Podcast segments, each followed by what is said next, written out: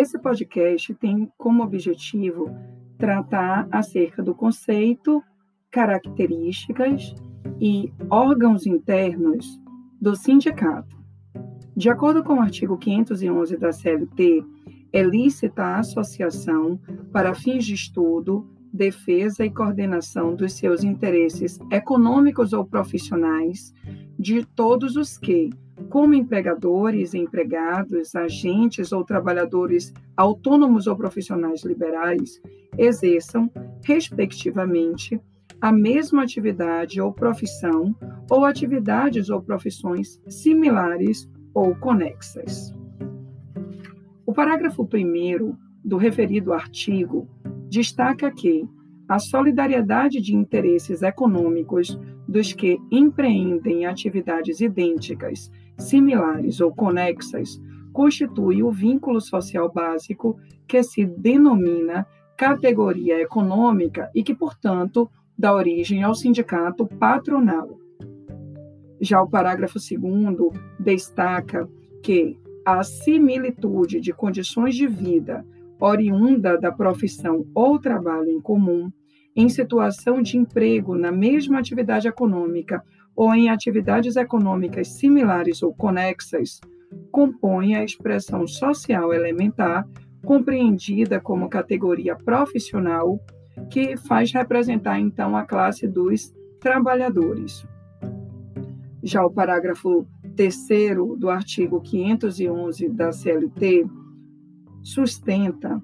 que a categoria profissional diferenciada é a que se forma dos empregados que exerçam profissões ou atividades ou funções diferenciadas por força de estatuto profissional especial ou em consequência de condições de vida singulares.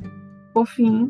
o parágrafo 4 diz que os limites da identidade, similitude ou conexidade fixam as dimensões dentro das quais a categoria econômica ou profissional é homogênea e a associação é natural.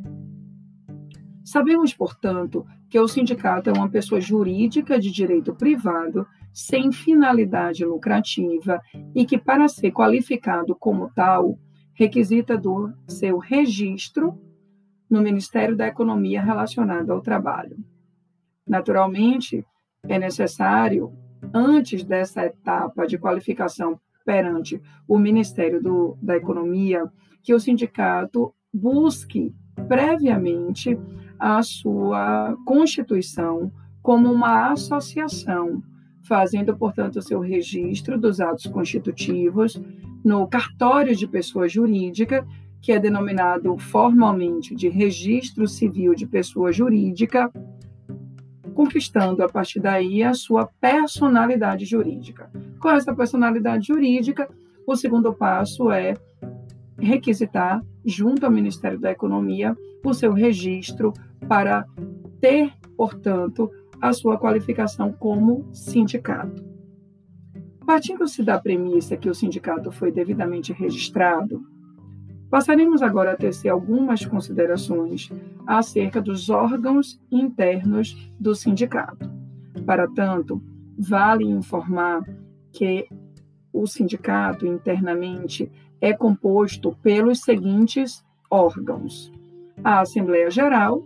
que ganha como principal atribuição essa função aí deliberativa, a diretoria,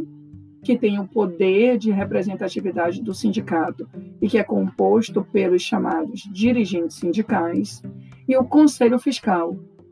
que se incumbe do poder fiscalizatório em relação aos atos de gestão e de administração do sindicato.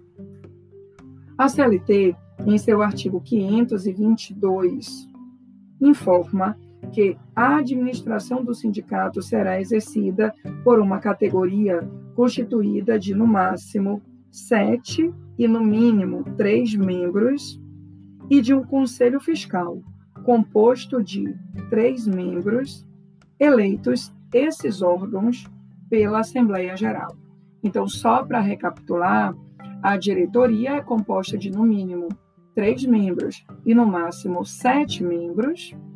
E o Conselho Fiscal é composto por um número fixo de três membros, seguindo as orientações do artigo 522 da CLT. Tanto a diretoria quanto o Conselho Fiscal é, terá o seu corpo, né, os seus membros devidamente eleitos pela Assembleia Geral, que exerce esse poder deliberativo, e cumprirá aí suas respectivas funções de administrar o referido sindicato.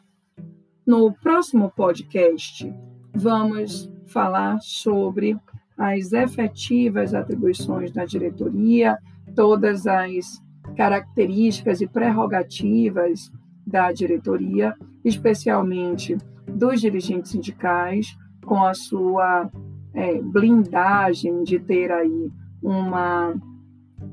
uma provisória estabilidade no emprego, desde que não cometa falta grave, e também teceremos comentários sobre importantes súmulas e OJs que é, explicam melhor o tema que nós acabamos de tratar nesse podcast. Espero você no próximo episódio. Até mais!